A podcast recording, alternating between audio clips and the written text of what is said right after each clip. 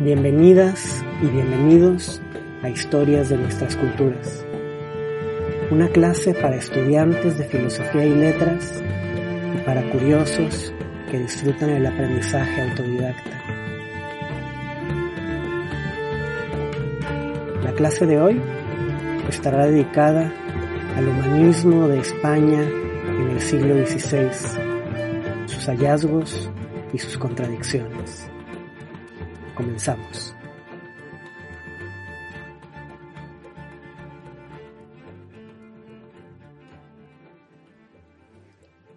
Esta es la primera de las dos clases que vamos a dedicar a la España del siglo de oro. En esta sesión vamos a conversar un poco sobre la cultura erudita de esta época, la cultura de los llamados intelectuales, sus asociaciones, sus grupos, sus polémicas, y en la sesión siguiente complementaremos lo dicho el día de hoy con una revisión de algunos aspectos de la cultura popular en la época, y entonces mostraremos cómo el mundo intelectual y la cultura popular no forman mundos separados. En las sesiones que siguen, continuaremos con una revisión de la formación de la cultura del área del Gran Caribe y la del mundo andino posterior a la guerra colonial. Así, comenzaremos el día de hoy con una reflexión sobre lo que fue en España el humanismo. El movimiento humanista puede entenderse de muchas maneras. Yo, ante todo, lo entiendo como un movimiento de retorno a las tres grandes lenguas de la antigüedad, el latín, el griego y el hebreo. Movimiento de retorno que llevó a una recuperación del contacto directo con las fuentes de la llamada cultura occidental y también a una revalorización de la experiencia presente. En el ámbito hispánico, este retorno tiene que entenderse en el marco de la obra del cardenal Cisneros. Esa obra se realizó en un contexto mayor, el contexto de un mundo social y cultural que hace diferente a España del resto de Europa y está vinculado con la pervivencia de las tres grandes culturas monoteístas que le dieron a la Edad Media española su carácter decisivo. Francisco Jiménez de Cisneros nació en 1436 y no nació con el nombre de Francisco. Después de ordenarse, fue nombrado arcipreste y después de una crisis espiritual decidió ingresar a la orden de los franciscanos y tomar el nombre de pila de Francisco de Asís. Vivió siete años encerrado como monje, hasta que en 1492 la reina Isabel lo obligó a salir del monasterio, pues había escuchado de él y le pidió que fuera su confesor. Cisneros no solo fue el confesor de Isabel, sino también su consejero. Dos años después de su salida, lo nombraron provincial de la orden franciscana, y entonces inició una profunda reforma de esa orden que adelanta lo que intentaría tiempos después con las demás órdenes mendicantes. Hay que recordar que desde la época de San Francisco de Asís en la Edad Media, el movimiento que él había creado estaba escindido en dos bandos. Por un lado, estaban los llamados conventuales, para quienes la propiedad privada no iba en contra de la voluntad de Dios y que vivían más o menos cómodamente de sus rentas. Por el otro lado, estaban los llamados observantes, porque reclamaban la necesidad de mantenerse fieles a la regla de pobreza dejada por el santo. Conforme fueron pasando los años, los conventuales crecieron en riqueza e influencia, mientras los observantes aumentaban aceleradamente su número gracias a su popularidad entre los grupos sociales más desfavorecidos. Cisneros apoyó a los observantes en su lucha contra los conventuales, arrebatándole a estos últimos sus posesiones, y así se fue haciendo de enemigos. En el año de 1495, Cisneros fue nombrado además arzobispo de Toledo, y con ello accedió al cargo de mayor poder en España, después del título de rey o reina.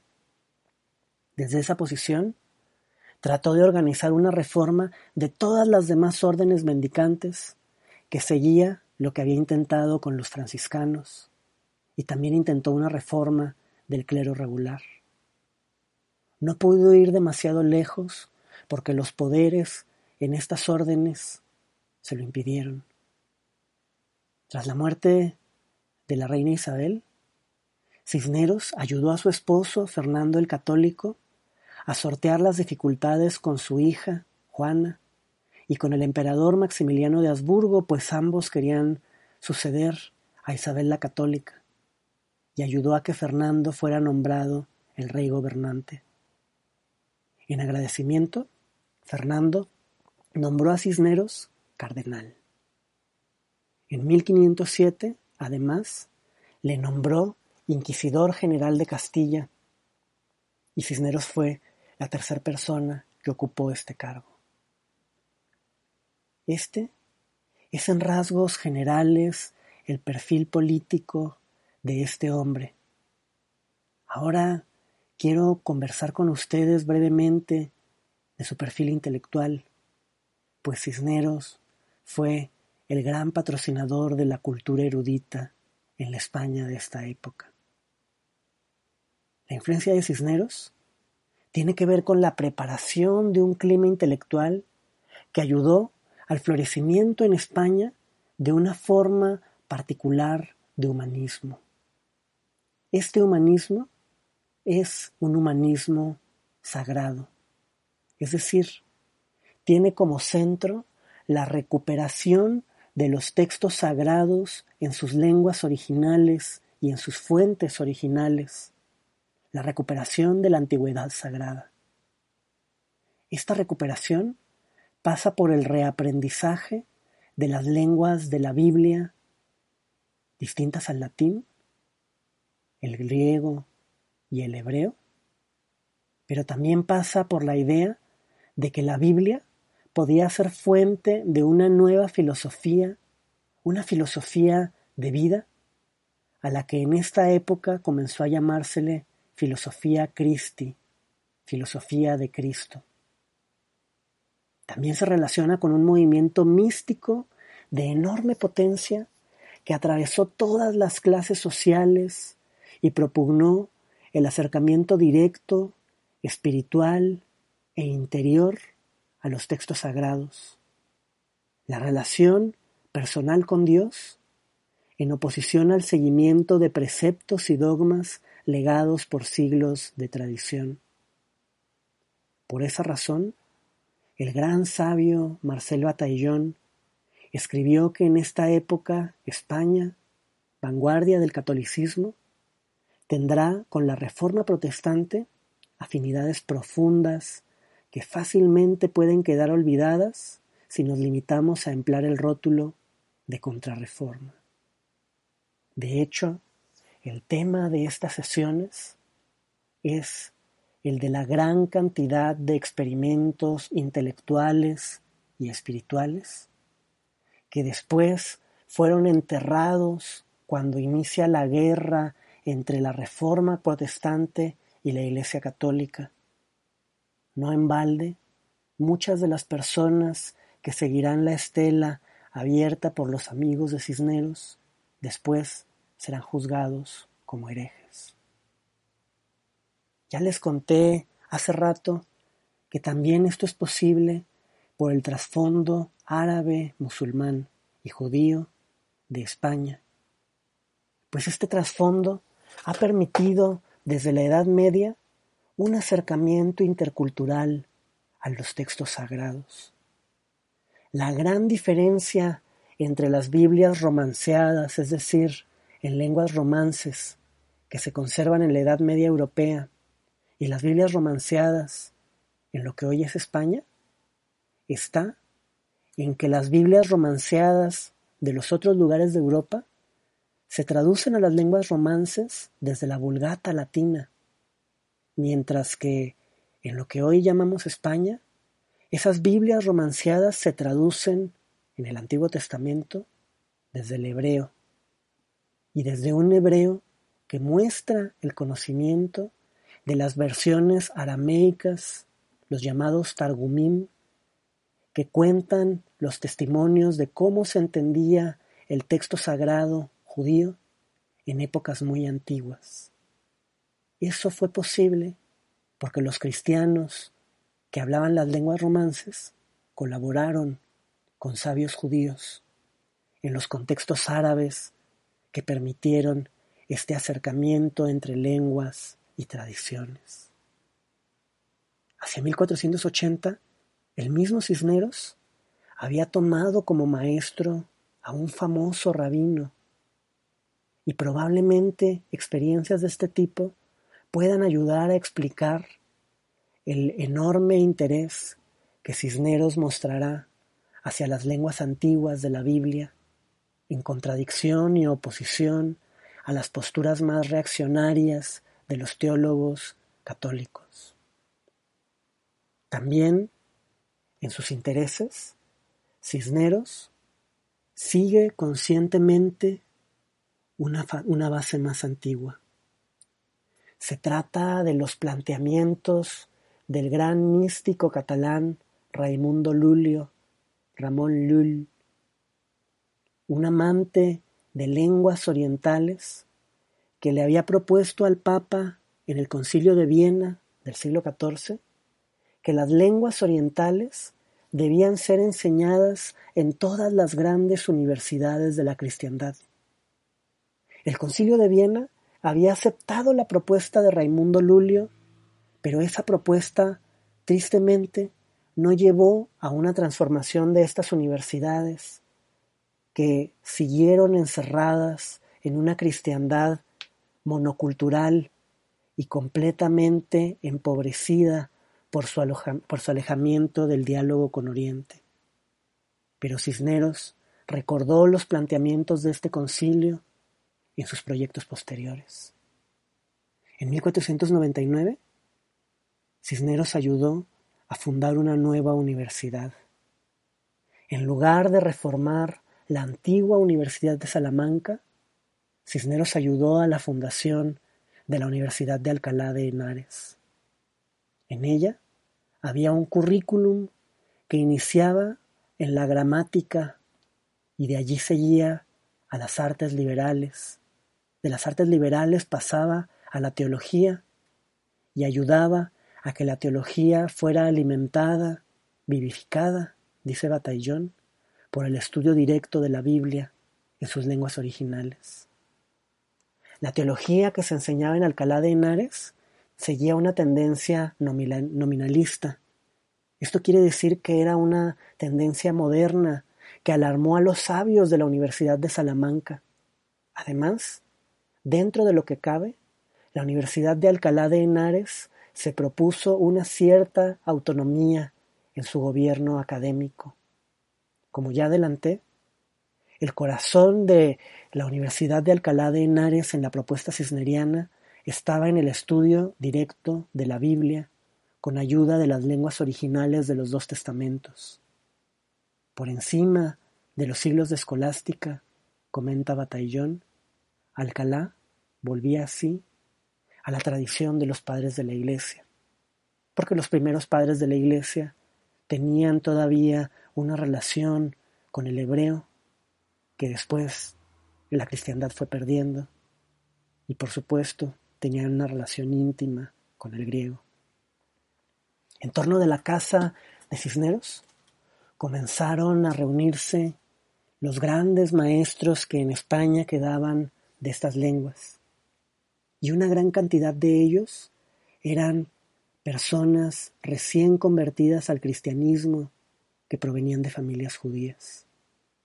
En el Palacio de Cisneros se instituyó un centro de estudios bíblicos que tenía su propia biblioteca, que Cisneros fue llenando de manuscritos antiguos que compró a través de toda Europa.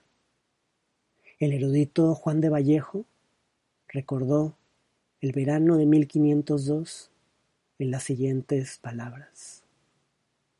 Cisneros mandó llamar al egregio varón, el maestro Antonio de Lebrisha, y al bachiller Diego López de Zúñiga, y a Francisco, en realidad se llamaba Hernán, Núñez, comendador de la Orden de Santiago, personas doctas en el arte griega, y asimismo al maestre Pablo Coronel y a maestre Alonso, físico, eso quiere decir médico, vecino de la noble villa de Alcalá, que eran católicos cristianos, convertidos de judíos, los cuales eran muy doctos en la lengua hebrea y caldea.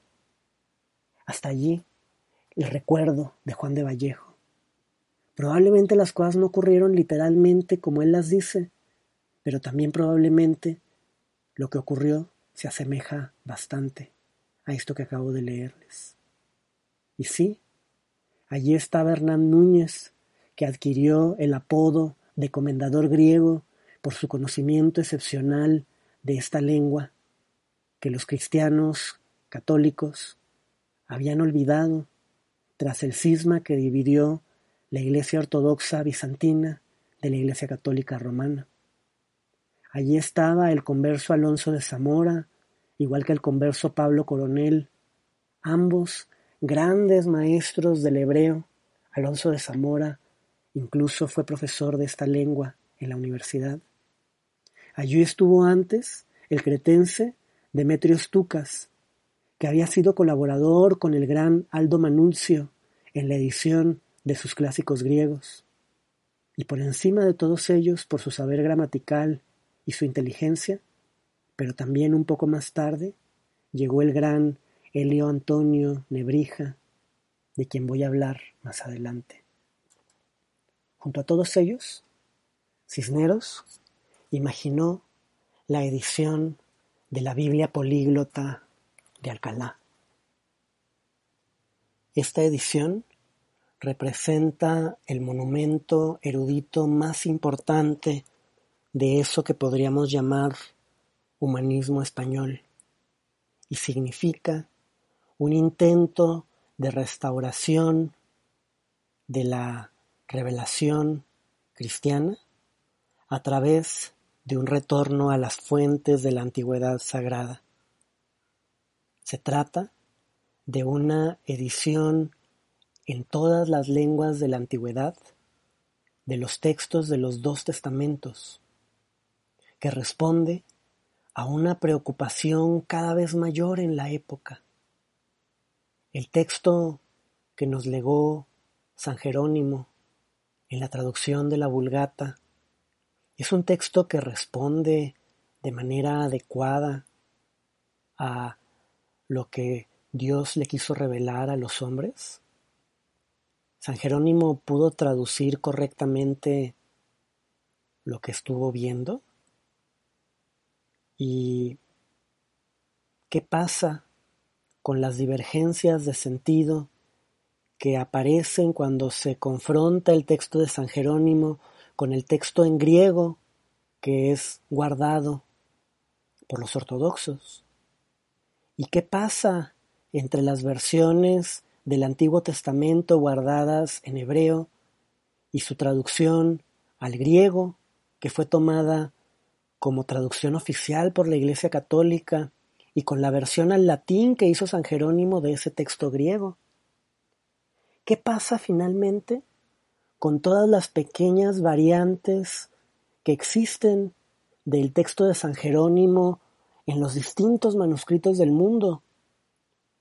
que son variantes que en esta época comienzan a ser difundidas masivamente por la imprenta, pues muchas veces las imprentas, en el momento de imprimir la Biblia, no necesariamente buscaban los mejores manuscritos de la Vulgata de San Jerónimo, causando de esta manera que variantes menores adquirieran una difusión inesperada. Para responder estas preguntas, dijeron los humanistas italianos, era necesario el recurso de la crítica. Esto significaba que la filología, el saber por excelencia del humanismo, debía mostrar que tenía una competencia sobre la revisión del texto sagrado que era similar a la competencia que tenía cuando revisaba textos de autores profanos. Y yo suponía que los filólogos tenían una competencia sobre el texto sagrado que iba por encima de la competencia de los teólogos. Dice Marcel Bataillon, en España como en París, la crítica tenía que afirmar sus derechos contra una misma hostilidad conservadora. El método que se impone a todo el que quiera resolver las divergencias que ofrecen los manuscritos de la Vulgata no es, sin embargo, un método revolucionario. Los modernos, dirá Antonio de Nebrija, lo han recibido de los doctores antiguos. Es el mismo que recomendaron San Jerónimo y San Agustín, y Nebrija lo formula con estas palabras. Cada vez que se presenten variantes entre los manuscritos latinos del Nuevo Testamento, debemos remontarnos a los manuscritos griegos. Cada vez que haya desacuerdo entre los diversos manuscritos latinos o entre los manuscritos latinos y los manuscritos griegos del Antiguo Testamento, debemos pedir la regla de la verdad a la auténtica fuente hebraica. Esto es, en palabras de Nebrija, lo que significa el humanismo sagrado. En lugar de tratar de fundar el texto sobre la autoridad antigua más válida, los teólogos recurren a un recuento de autoridades buscando cómo el texto ha sido citado por autoridades del largo de la Edad Media. De esa manera, según los humanistas, al recurrir a la autoridad, los teólogos perpetúan el error. Semejante aritmética, dice Batallón, carece de valor en las operaciones del espíritu. La idea es que la tradición escriturística en las tres lenguas constituye un todo indisoluble. Siglos de antijudaísmo medieval habían hecho a los teólogos cristianos decir que las divergencias entre los textos hebreos y los textos latinos eran resultado del odio de los judíos hacia los cristianos, que a propósito habrían deformado sus propios textos sagrados para hacerlos decir cosas distintas. Frente a esto, eruditos como Nebrija dirán burlonamente que si eso fuera cierto, los judíos habrían deformado su texto de tal manera que contradijera los textos cristianos solo en las partes que a los judíos les convienen, pero no todas las divergencias tienen que ver con diferencias entre el judaísmo y el cristianismo.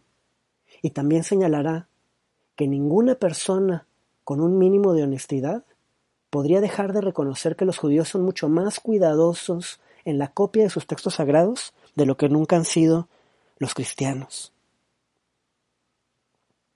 Los teólogos reivindican, dice Marcel Batallón, con respecto a la Biblia, una especie de monopolio sin embargo, ¿quién, sino un gramático, es el indicado para ocuparse de la letra de ese texto?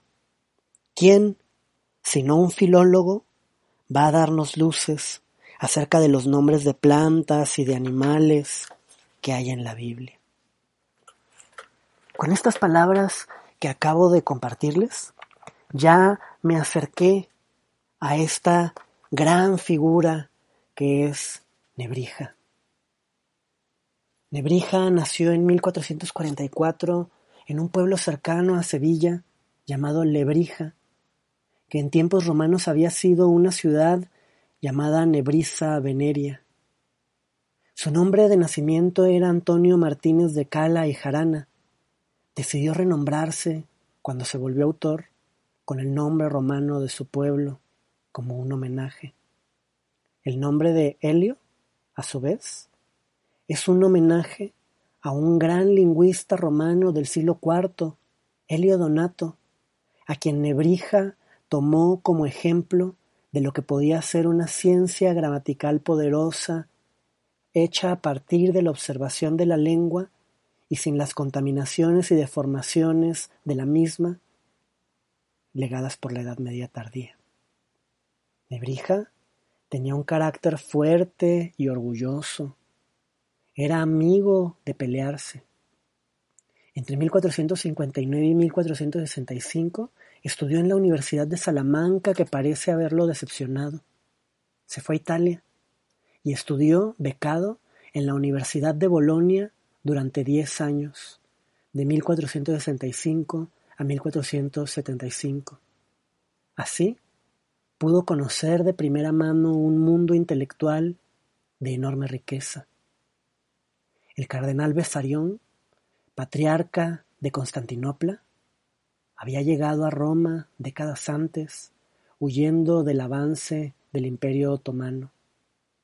Había intentado infructuosamente la unión de la Iglesia ortodoxa con la Iglesia católica de Roma, para que juntas detuvieran el avance de los otomanos.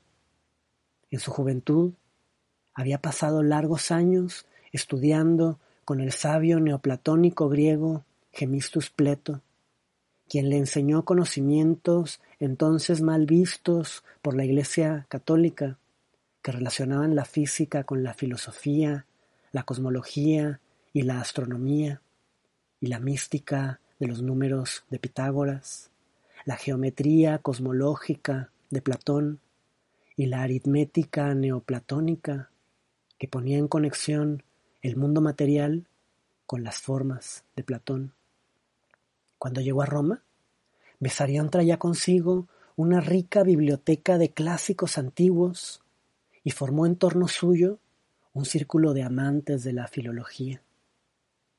Protegido suyo fue el gran Lorenzo Valla, el padre de la filología renacentista, que tuvo que enfrentar la persecución varias veces por haber defendido que los textos sagrados debían recibir el mismo tratamiento que los profanos, y que su corrección era gramática en materia, es decir, que las cuestiones de ortografía, acentuación, interpretación del sentido de palabras oscuras era competencia de los filólogos y no de los teólogos.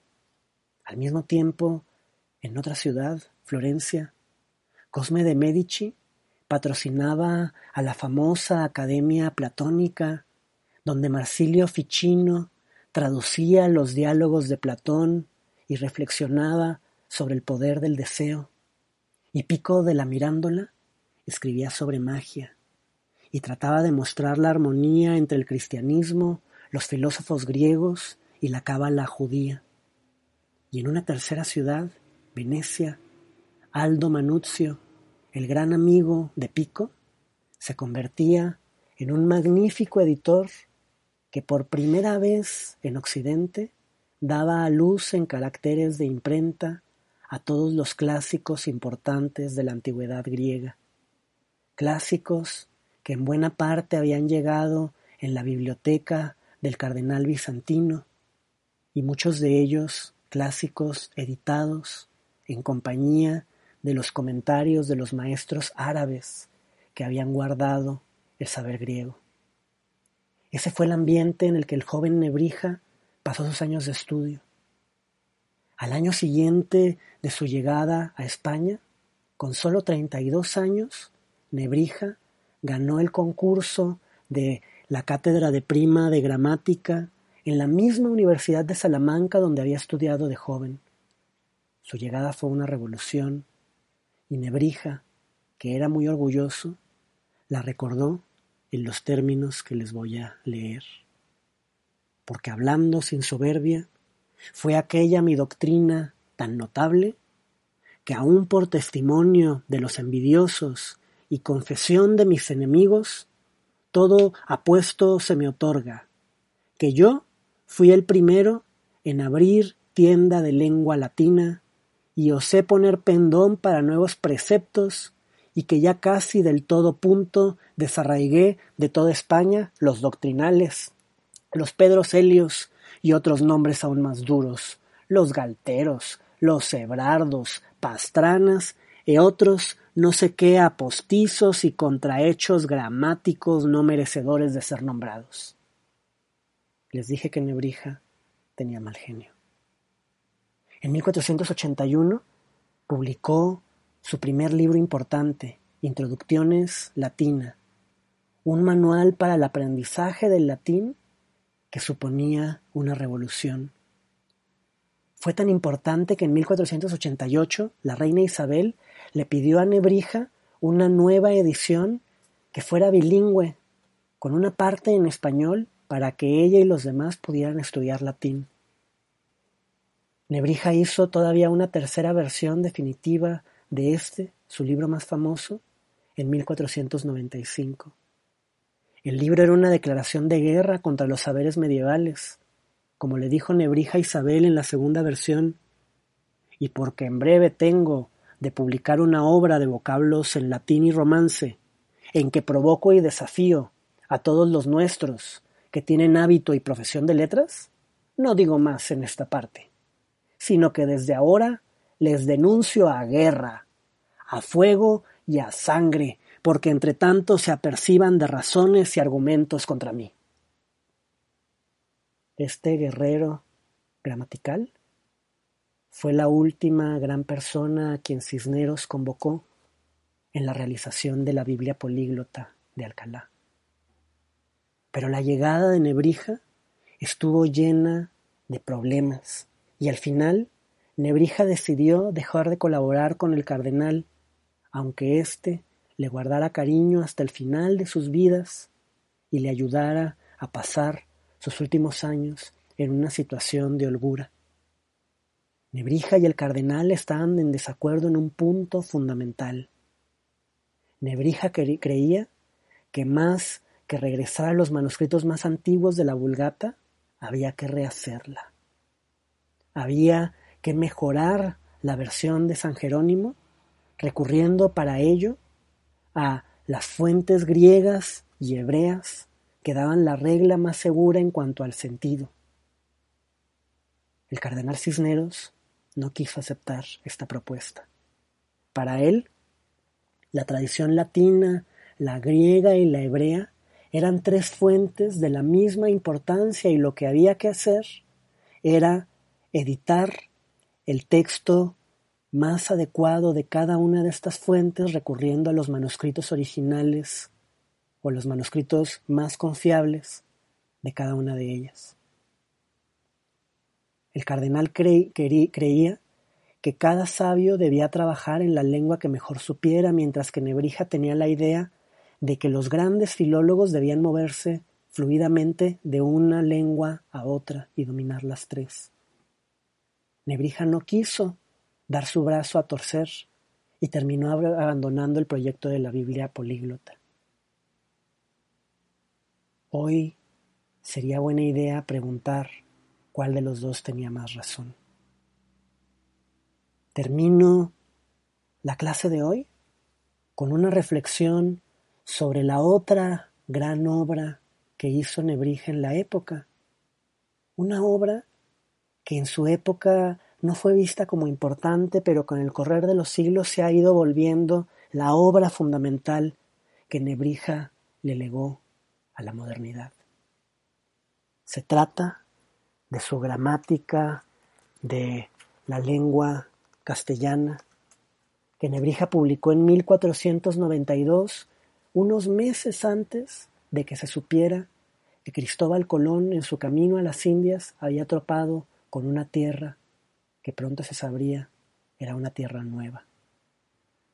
La gramática sobre la lengua castellana de Nebrija es la primer gramática de un idioma romance, la primer gramática moderna.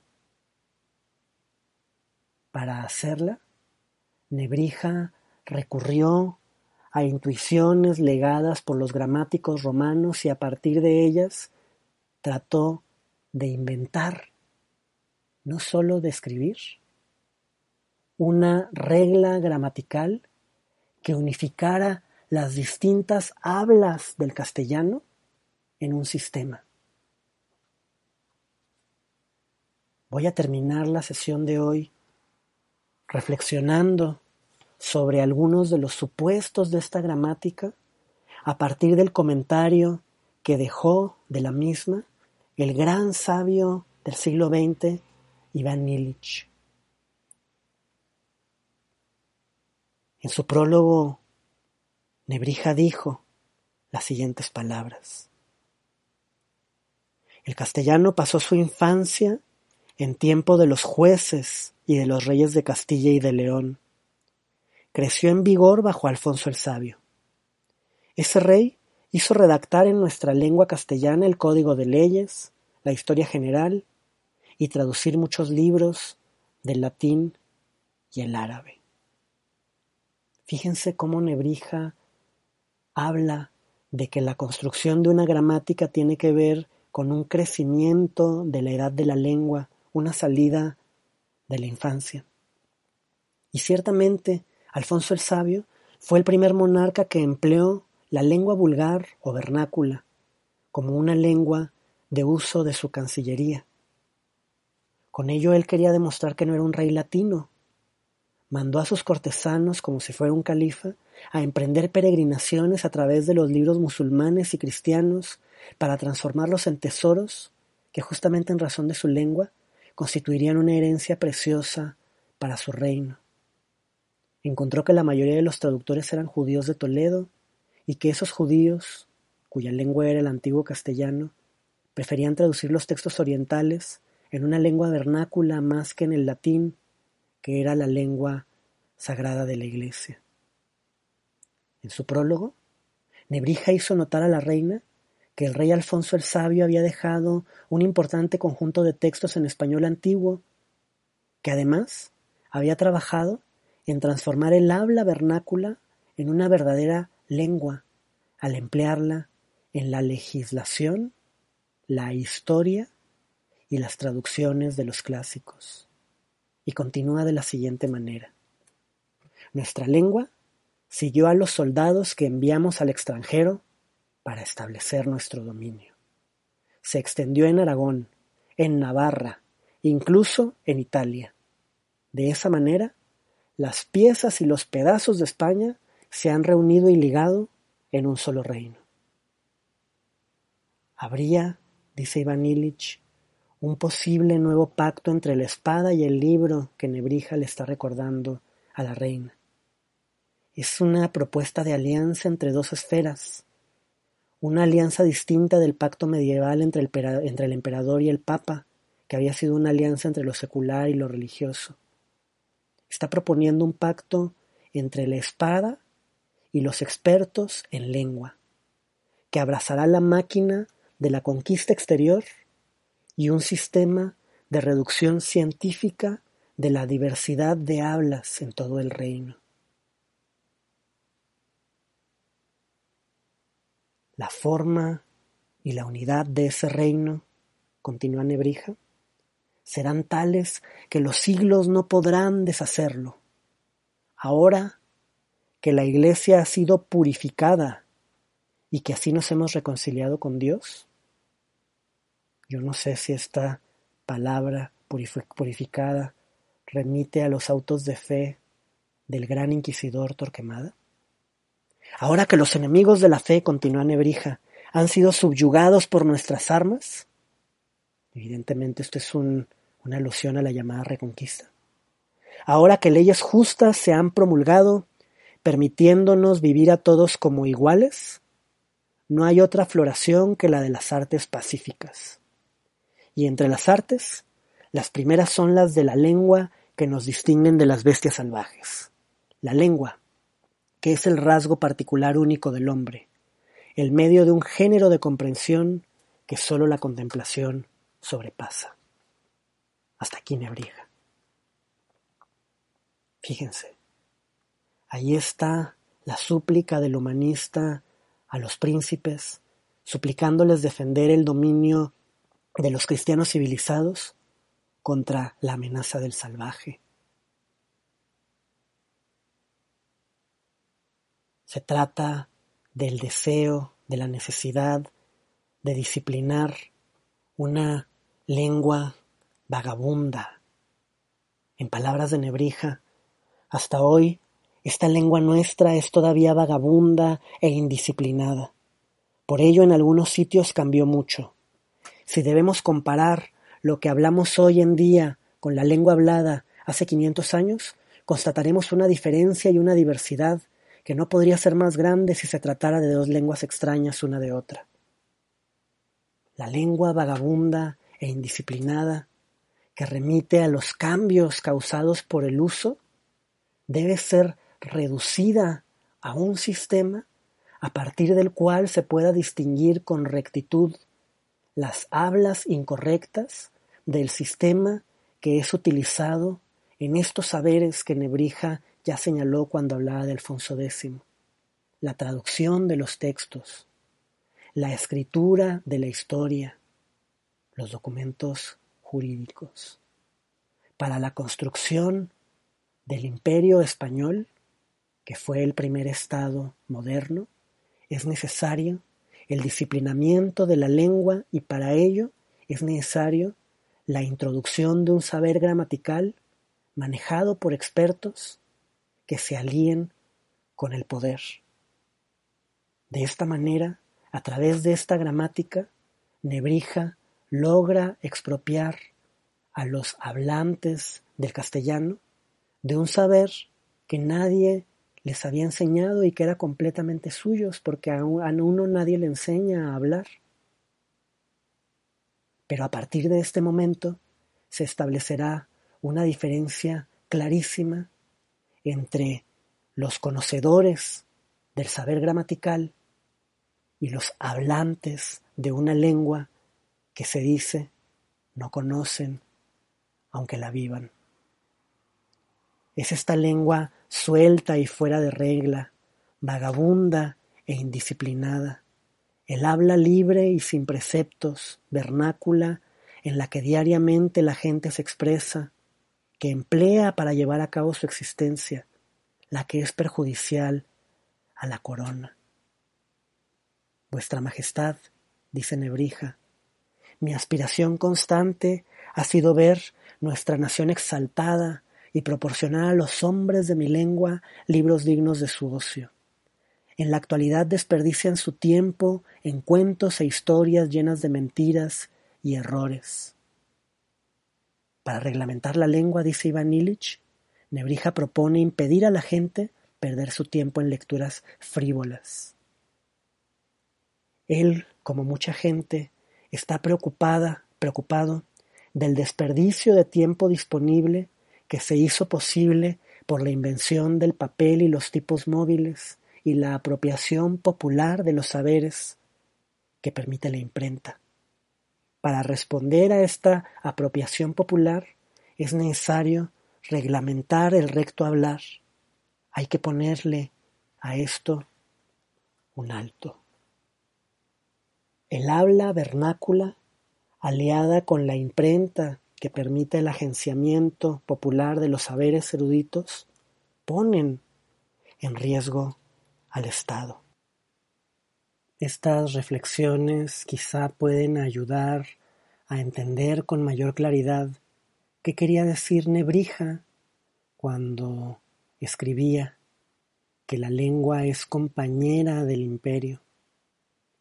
Fíjense cómo esta alianza entre la lengua y el imperio, entre la lengua y el primer Estado moderno de Europa, está vinculada a una transformación de la forma en que cotidianamente se relaciona la gente con su lengua, a la construcción de un saber de especialistas que despoja a los hablantes de aquello que les sería más natural de ahora en adelante para saber su lengua, los hablantes tendrán que pasar por los especialistas del Estado.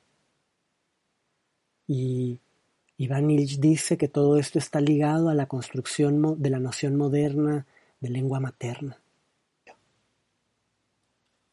Con esto terminamos la reflexión del día de hoy. Espero que les haya gustado y nos vemos la próxima semana para hablar de las transformaciones de la cultura popular en esta época. Hasta luego.